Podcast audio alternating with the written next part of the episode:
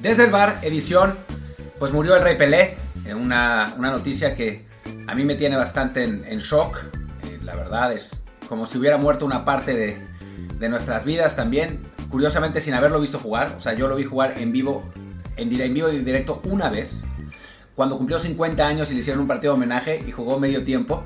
Esa fue la única vez que, lo vi jugar. Digo, después videos y partidos completos en fútbol, en Futbalia, pero nunca, nunca así como en vivo. Y aún así es como si hubiera estado ahí, ¿no? Y además tengo anécdotas personales con él, eh, que pues la verdad lo, lo, pintan muy bien, ya las contaré. Pero bueno, aquí estamos. Yo soy Martín del Palacio y eh, me acompaña, como siempre, Luis Herrera. ¿Qué tal Martín? ¿Qué tal gente que siempre está con nosotros en Apple Podcast, Spotify y muchísimas aplicaciones más? Como siempre les decimos, por favor, quien no lo haga aún, suscríbase, aplique la de las descargas automáticas y también déjenos un review de 5 o 6 con comentario ahí en Apple Podcast para que más gente nos encuentre. Y sigan el canal de Telegram, donde supongo ahora mismo también ya están ahí pues comentando también, en este caso, el tema del día, como es la muerte de O'Reilly. Fallece a los 82 años, víctima de cáncer. Ya había sido eh, noticias desde hace varios días que estaba en el hospital eh, luchando por su vida, pero ya era un desenlace que se preveía. No lo hace, por supuesto, menos doloroso por lo que representa, evidentemente, para el fútbol. Como dice Martín, a mí tampoco me tocó verlo jugar nunca, ni siquiera esa de los 50 años, que yo ya había nacido, pero no, no da recuerdo haber presenciado. Eh, pero sí, era una figura que sí fue siempre parte del escenario, porque hasta incluso, bueno, incluso cuando hubo quien lo comparaba con Maradona, de todos modos el consenso era eh, que Pelé era el número uno para la mayoría y además, bueno, una, una figura que mediáticamente se supo manejar mejor, entonces era, vamos a decir, pues más... Eh, no sé si poéticamente correcta sería la palabra, aunque también lo era, pero sí, pues la más agradable al espectador, la más familiar, el que sea comerciales de todo, el que estaba siempre en todos los grandes eventos de la FIFA y más allá de que, bueno, ya en la última generación han aparecido figuras importantes, pues para muchos O'Reilly va a seguir siendo el rey, pasen los jugadores que pasen, ¿no? Sí, bueno, para la generación de nosotros, o sea, crecimos con la comparación Pelé y Maradona, ¿no? O sea, esa era la, la que, pues de lo que se hablaba. Eh, realmente, quién fue mejor, si Pelé o Maradona, y bueno, cada quien ponía sus, argumentos, y eso eran las épocas antes de Twitter, no, no nos matábamos. Después llegó Messi, como que revolucionó un poco todo esto, pero, pero sí, así, así fue como, como crecimos. En aquel entonces, además, pues no podíamos ver los partidos, o sea, no teníamos idea. O sea, la gente polemizaba un poco por las anécdotas que les contaban los que sí los vieron, y pues porque a quién le llevamos más, ¿no? O sea, yo me acuerdo que cuando, cuando conocí a Pelé, yo en aquel entonces era pro Maradona y me parecía que, sí, como han cambiado los tiempos, pero bueno, y me parecía que, que Pelé era como una, como un, o sea, sí había sido un gran jugador, pero era como un, una especie de, de resultado del lobby corporativo de Mastercard. Y eso, les habla también de, de, mi espíritu revolucionario un poco mal enfocado en, en, aquel entonces. Y bueno, lo conocí, me tocó estar en, en, una plática. Eh, grabó, bueno, me grabó el famoso buzón de voz, que si, si quieren pueden entrar a Twitter, acabo de, poner ese hilo, eh, y me quedé cautivado. Qué tipo, qué, qué carisma, qué, qué, no sé, un tipo muy alegre, sí, obviamente un poco un poco... Personaje, digamos. No, más bien como corporativo, ¿no? O sea, todo era con Mastercard y con Pepsi y, y repetía las mismas anécdotas una y otra vez y como eh, nunca va a haber otro Pelé porque mis papás cerraron la fábrica después de mí, o sea, cosas así, ¿no? Cosas como que si hablabas con Maradona, nada que ver, pero si hablabas con Maradona era todo caótico. Pelé sí lo tenía muy bien estudiado y presentado, pero es que su carisma era brutal, o sea, te hacía sentir bien aunque supieras que fuera la décimo no, no más, diez mil veces que ha contado esa, anécdota, ¿no? Claro, y creo que es eso, ¿no? El, una, una, combinación de carisma con los logros deportivos, evidentemente, que pues no eran eh, inigualables, que, y hasta ahora, bueno, ya que llegó la generación de Messi y Cristiano, han sido los primeros que se le pueden poner eh, al tú por tú en cuestión de, de, éxitos, de goles, de títulos, etcétera. Y también, como mencionas, la, la parte corporativa, la parte muy bien manejada de imagen. Creo que eso, eh, más allá de lo bien manejado que estuvo, sí la personalidad ayuda, ¿no? O sea, una, una, persona como Maradona, en esta comparación eterna, ¿no? Con todos los demos que tenía dentro, nunca hubiera podido presentar esta imagen tan agradable, tan amena, tan siempre contento, siempre abierto, como la que daba Pelé. Y eso sí, pues era parte de, su carisma natural y de, pues sí, del saberse, al, menos para sí mismo, para, él no había duda de si él era o rey o era otro, ¿no?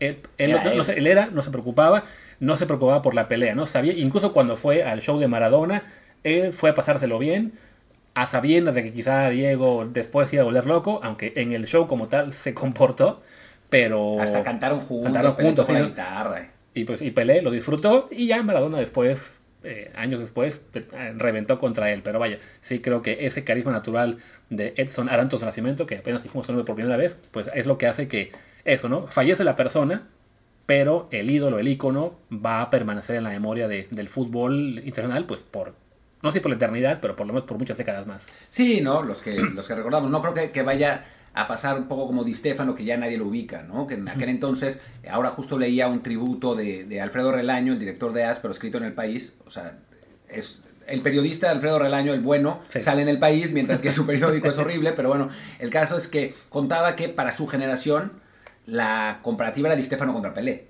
cuando, eran, cuando eran niños. Ahora me parece que a Pelé no, no se le va a olvidar así, ¿no? Y va, va a seguir siendo una, una suerte de leyenda para, para pues, muchos años, ¿no? Eh, muchísimos años. Y digo, hay que, hay que hablar también, y creo que no, no lo hemos mencionado, de pues sus logros, ¿no? O sea, es eh, un tipo que ganó un mundial a los 17 años, su primer mundial, y ganó un mundial, está bien dicho, porque fue él la gran figura de esa selección brasileña, junto con Garrincha, que tenía 22.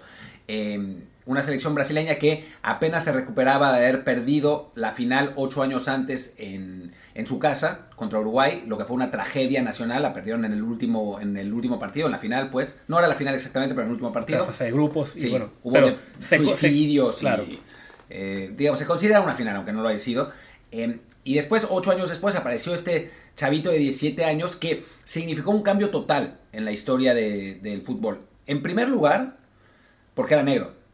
Y eso no existía, ¿no? O sea, había muy pocos jugadores negros eh, que fueran, bueno, que, que, fueran, digamos, estrellas, pero en general muy pocos, ¿no? Los, los, equipos no es como ahora que, pues, las grandes estrellas del fútbol mundial, pues, una buena parte son, son de raza negra. En aquel entonces, pues, solo Brasil tenía. Uruguay también algunos, y párenle de contar, ni Francia, ni como ahora, ni Inglaterra como ahora, ni Alemania como ahora, nada que ver. El fútbol de África no existía básicamente, no, no, había equipos destacados. Y sí, aparece Pelé en esta Copa del Mundo, 17 años, además rompe esa, pues sí, ¿no? esa maldición de Brasil de no haber podido ganar, eh, acaba también un poco pues, con lo que ha sido el, el, luto nacional de apenas 8 años de esa tragedia del Maracaná, y, y lo hace en un mundial en el cual pues él, él, brilla, ¿no? Y además, bueno, en la final ante Suecia, quizás un poco de, lo muy poco que, que hace que no, se, que no haya tanta gente recordándola, que fue pues, contra el local y lo golean 5 a 2, pero bueno, dice Magnitura Pelé que en una final de Copa del Mundo con 17 años ante el equipo local, brilla y, y la convierte creo que aún fue la final más dispareja. En la final esta de Argentina-Francia estábamos preguntándonos si era o no la final más dispareja de la historia desde al menos la de Brasil-Suecia, ya después se emparejó la actual, así que sí, esa Brasil-Suecia se mantiene como la final, realmente la mayor paliza. Sí, que curiosamente Suecia abrió el marcador, eh, ganó, iba ganando 1-0 al minuto 1, eh, muy rápidamente, pero después con dos goles de Babá Brasil le dio la vuelta y el 3-1 es un golazo de Pelé en el que levanta la pelota por encima de uno de los defensores suecos y, y remata y después creo que mete un par de goles más y termina, termina ganando 5-2 eh, Brasil esa, esa final, con Pelé como la gran, la gran figura y se convirtió ya en el, en el mejor jugador del mundo en ese momento, ¿no? O sea, un jugador de, de 17 años y lo siguió siendo con altas y bajas durante los siguientes 12 años. Eh, que, es, que era algo absolutamente inusitado. Ahora estamos acostumbrados porque Messi y Ronaldo duraron más, pero, pero Pelé fue 12 años, tuvo altas y bajas, en 62 se lesionó, eh, aún así Brasil ganó el Mundial sin él, solo jugó dos partidos. En 66 también lesionado, Brasil quedó eh, fuera en primera ronda. Después volvió en 70 para cimentar su leyenda con un gran Mundial en México. El Mundial que además fue el primer Mundial transmitido en televisión a color. Entonces, pues la gente vio a Pelé en todo su esplendor y con eso, pues quedó como el futbolista legendario que fue. Sí, estaba aquí viendo un detalle que no sabía, de que en el 58 él usa el número 10 por casualidad, porque no, no habían asignado números y, FIFA fue la que se lo dio, aunque él llegaba en teoría al Mundial como, como suplente, o sea, no, no era todavía una figura reconocida eh, a nivel mundial, y le dan el 10 porque sí, y mira, acabó siendo pues eh, una gran, un gran acierto de la FIFA, aunque fuera sin querer, porque ya desde entonces, pues esa, esa 10 de Brasil, eh, nadie más que Pelé, eh, no hay ningún ícono de Brasil que se acerque a representar lo que es el número 10 brasileño como lo fue Pelé. No, no solamente eso, sino se convirtió en la referencia, el número 10, del jugador talentoso de ataque, ¿no? Antes por la repartición que, habían inventado los ingleses de los números y después los argentinos adaptaron, en cierto modo, los italianos, el número 10 sí era un jugador ofensivo, era uno de los delanteros, pero no era el, el creativo eh, y el, mejor jugador del equipo como se convirtió, ¿no? O sea, la, frase de es el 10 es a partir de, de Pelé, ¿no? Y, y sí, también tuvo su lado oscuro Pelé, hay que decirlo, ¿eh? O sea, perdió mucho dinero en, negocios, eh, pues, no muy inteligentes, fue muy mujeriego, muy, muy mujeriego. O sea, iba de una a otra sin, sin mayor contemplación. Eh, a tal grado que después tuvo que hacer comerciales de, Viagra. yo lo haría. Maravilloso comercial que seguimos usando eh, para, para decir que cuando, cuando dudamos de hacer algo, decimos yo lo haría con la voz de Pelé. Em, sí, eso, bueno, y no le dio pena de, hablar, de decirlo de Viagra, ¿no? Eh, y después... que eso, ahí te interrumpo, es, es, parte del carisma natural de Pelé, ¿no? O sea, en un tema tabú, sobre todo cuando empezamos los comerciales, que recordemos, bueno, que eso fue ya, ya tendrá unos 20 por lo menos, era eh, inusitado pensar en que un hombre cualquiera fuera a reconocer tengo problemas de impotencia, no se diga una estrella mundial del deporte, y Pelé con una naturalidad tal de, hey, sí, yo lo haría, como, como diciendo, ah, no soy yo, pero básicamente asumiendo, ¿saben que sí y qué? Y, y, ayudó hasta en eso, ¿no? Un, en parte de la cultura popular a, digamos, desisma, des, desestigmatizar eso, a quitar el estigma, porque la palabra no la voy a decir nunca, eh, a, a, a, un padecimiento masculino, vamos a llamarle, ¿no? Entonces, bueno, eso no parte de lo que hace ese carisma natural que hizo de Pelé una figura más allá del deporte. Y bueno, eh, hablando también un poco del legado que, dejó Pelé y ese Brasil, pues Brasil hasta antes de 58 no era el, eh, pues digamos, el equivalente al juego bonito, ¿no? Al, equipo que alegraba a todo el mundo. Fue a partir de la generación de Pelé que Brasil se convirtió en pues la, la esencia del juego, ¿no? Un poco la técnica, la alegría, el, el espectáculo aunque ha habido técnicos como Sebastián Lazzaroni en 90 o como Dunga en 2010 que se lo han tratado de quitar y lo han tratado de sistematizar un poco más, pues a final de cuentas todavía Brasil sigue generando una, una mística enorme, ¿no? Incluso con los 20 años que lleva sin ganar un mundial, ¿no? O sea, aún así, cada vez que llega a Brasil a un torneo, es Brasil, ¿no? Y entonces la, gente los, los, admira y la camiseta amarilla, ¿no? Que además la camiseta amarilla, si bien no surgió en el 58, sino en el 54, eh, porque antes era blanca, pero tras la derrota de Maracaná, la Federación Brasileña la vetó. La, vetó y organizó un concurso que curiosamente ganó un uruguayo con, esa, con esa camiseta amarilla, ¿no? Pero bueno, fue la primera vez en 54, pero fue Pelé con la selección brasileña de 58 la que la volvió el sinónimo del fútbol espectacular. Y además, pues, pues, es una camiseta amarilla, ¿no? O sea, resalta y los brasileños resaltan también. Eh, y bueno, ya para, cerrar un poco el, ciclo de, de como yo empecé, también le abrió la puerta a los atletas negros, a normalizar que los atletas negros tuvieran las mismas oportunidades, ¿no? Que, bueno, fue la primera gran estrella de raza negra. Ya Jesse Owens lo había sido en, el 36, en, los Juegos Olímpicos de, Berlín, pero pues Hitler lo hizo todo lo posible porque no fuera. Brasil, eh, perdón, Pelé fue la primera gran estrella mundial negra y de ahí surgen montones y montones que conocemos ahora, ¿no? Sí, porque más o menos en la misma época, unos años atrás, este, en Estados Unidos sí, empezaban igual en algunos deportes a, abrir las eh, oportunidades a deportes negros, pero bueno, la cosa es que el deporte estadounidense no estaba evidentemente tan globalizado como, como ahora y es con el fútbol y con la Copa del Mundo que Pelé tiene también ese impacto, ¿no? Eh, otro impacto que puedo mencionar, aquí me estaba encontrando en el tema de la Wikipedia, de que los equipos campeones solamente era campeón, solo recibía medalla el jugador que jugaba. Pelé, como no jugó en el 62, no recibió medalla de campeón, se la dieron retroactivamente hasta 2007.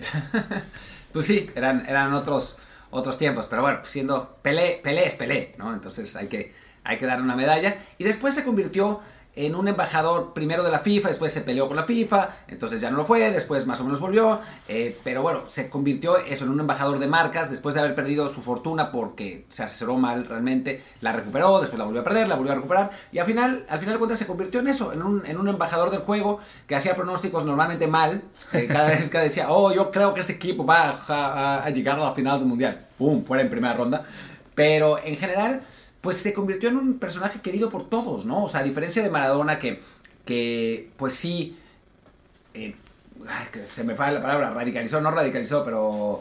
Eh, ¿Cómo se dice? Polarizó. Polarizó, claro. Eh, polarizó muchísimo entre los que pues lo aman por su juego y los que no lo queremos mucho por lo que significaba afuera y lo que hacía afuera. y no, no, o sea, con Pelé no funciona así, ¿no? A Pelé, salvo los argentinos que no lo quieren porque Maradona no lo quiere, eh, y por rivalidad, todo el mundo quiere a Pelé, todo el mundo quería a Pelé o quiso a Pelé, ¿no? Eh, y creo que eso es algo, pues que habla más que cualquier otro legado deportivo, ¿no? Eh, el, el, tener la admiración prácticamente unánime de la gente, y eso es muy poco común, ¿no? Sí, también, bueno, este, a lo que se puede comentar de, legado y de lo, que fue como jugador y por qué a la fecha eh, se le sigue considerando para muchos el, más grande. Martín no es uno de ellos, ya Martín ha dicho que él para él es Messi, pero sí era la, amplia superioridad que mostraba ante otros jugadores, el que, que era sobre todo por el tema físico, ¿no? O sea, era un jugador que para estándares actuales no era no es impresionante. Aquí bueno, medíamos 73. O sea, en, en, el fútbol actual lo veríamos como un jugador mediano en cuanto al físico, pero en su época era un tipo alto, eh, fuerte, veloz, eh, ante jugadores que evidentemente no, no tienen ni la eh, remota idea de lo que era una buena preparación física y eso le permitía destacarse muchísimo. Cabe preguntarse si Pelé hubiera surgido en una era distinta, sobre todo en una era como esta, qué tanto sus cosas naturales, porque talento tenía, evidentemente, un talento enorme, pero sí, no solamente era el talento que tenía con la pelota, sino la diferencia física respecto al resto, ok, qué tanto hubiera sobresalido en una era como la actual, ¿no? Sí, quién sabe. Es difícil saber, ¿no? Eh, porque sí, la verdad es que si uno compara el físico de Pelé, la fortaleza física de Pelé, y él mismo lo dice en su, en su biografía, que, que él muchas veces ganaba por físico, ¿no? Porque era más rápido, porque era más fuerte. Y si, lo, si uno compara, ve las fotos de Pelé con los eh, futbolistas de aquel entonces, que eran pues más bien no tan atléticos, o sea, atléticos, pero al estilo que era entonces, ¿no? O sea, Pelé es un, o sea, uno ve el cuerpo de Pelé y es como el cuerpo de una de las estrellas. Ahora, no debe haber muchísima diferencia entre Pelé y Mbappé, ¿no? Mientras que sí hay mucha diferencia entre el defensa central de la selección de Marruecos, al que Mbappé venció en la semifinal, y el defensa central de la selección de Francia, al que Mbappé, al que Pelé, perdón, venció en la final de 58, ¿no? O sea, ahí sí hay... Eso es cierto no, de Francia, en la semifinal. Ah, sí, sí, final. Es que no quise decir Argentina para no. Claro, sí, En la semifinal de 58. y, eso lo ve, se, ve incluso en lo que hablaban, en cómo hablaban de él sus contemporáneos, ¿no? Aquí encuentro citas, por ejemplo, ¿no? Busca, dice, el mejor jugador de la historia es Di Stefano, porque me niego a clasificar a Pelé como jugador, ¿no? O sea, Pelé estaba por encima de todo. Jos Fontaine, que había sido el líder de goleo del 58 y poseedor del récord de goles en Copa del Mundo, dice, no, pues cuando vi jugar a Pelé, sentí que tenía yo que colgar las botas porque no, no era lo mismo, ¿no? Para Bobby Moore, el capitán de Inglaterra en 66, dice, Pelé era el jugador más completo que he visto, lo tenía todo, dos buenos pies, magia en el aire, era eh, rápido, era poderoso, no, no podía vencer por cualidad y también por velocidad, o sea, sí era alguien que en ese momento estaba por encima de todos, como quizá en la era actual, y creo que es lo que se puede decir, ¿no? Nadie más ha estado tan por encima del resto como llegaron a estarlo ahora Messi y Cristiano, ¿no? O sea, quizá Maradona en su, en su prime, pero fue el, el, Maradona mágico del Napoli duró muy poco, ¿no? Hablamos de que esos títulos, lo que fue desde el 86, eh, el campeón en, en México, campeón del mundo, y haber logrado dos títulos en el Napoli, fue esa la era buena, ¿no? Ya después de Italia 90 vinieron las, suspensiones, vinieron todos los este, problemas eh, con la FIFA, eh, las drogas, etcétera. Que bueno, lo de las drogas venía de antes, pero se supo en ese punto. Entonces sí, solo Pelé y ahora Messi y Cristiano, y como lo hicieron juntos, eh, como que les quita un poco de brillo, aunque en realidad te implica que a lo mejor vivimos en una era en la que hubo casi dos Pelés.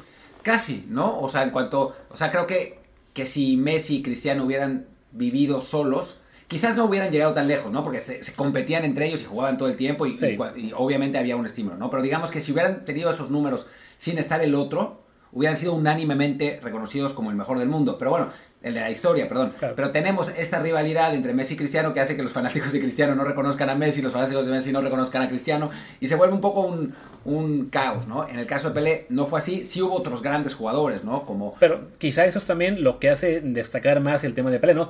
De que a él, sin tener un gran rival enfrente, sin ni siquiera jugar en Europa, aunque vaya, eran eh, tiempos diferentes, jugar en el Santos también tenía mucho prestigio, era un equipo eh, muy poderoso, que ganó Libertadores, ganó también la en aquella época ya había Intercontinental o todavía no. Había Intercontinental y la ganó, ¿no? O sea, entonces, digamos que no, no, era como ahora que si un jugador eh, brasileño se queda en el Santos de Brasil, pues no, no va a ser reconocido, sino hasta que da el salto a Europa.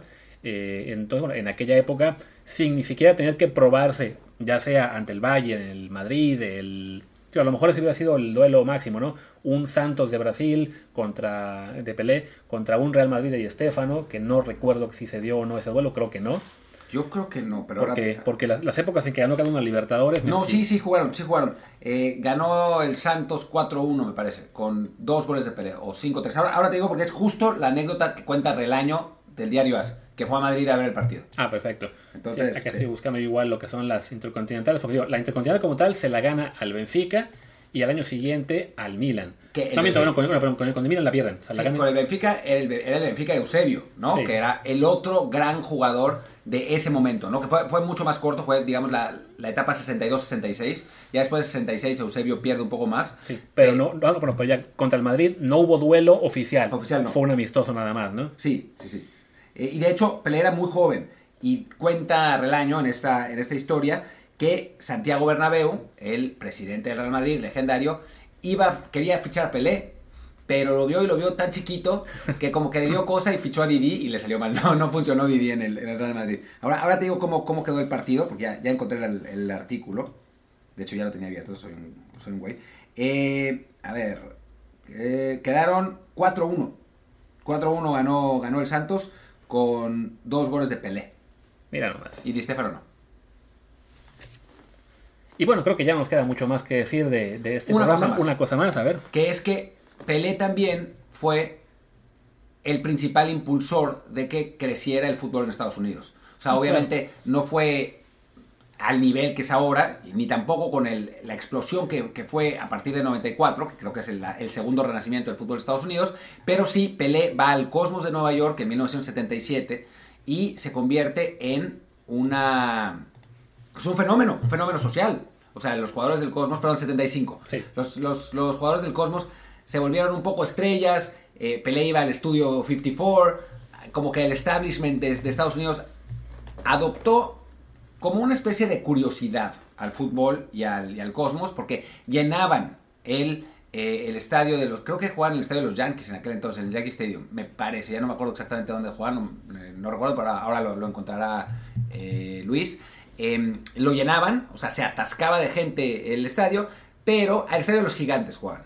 Así jugaron un año, o sea, él jugó, por lo que por temporadas 75 en el Downing Stadium, que ni siquiera sé de quién era, o sea, no, no tenía ningún.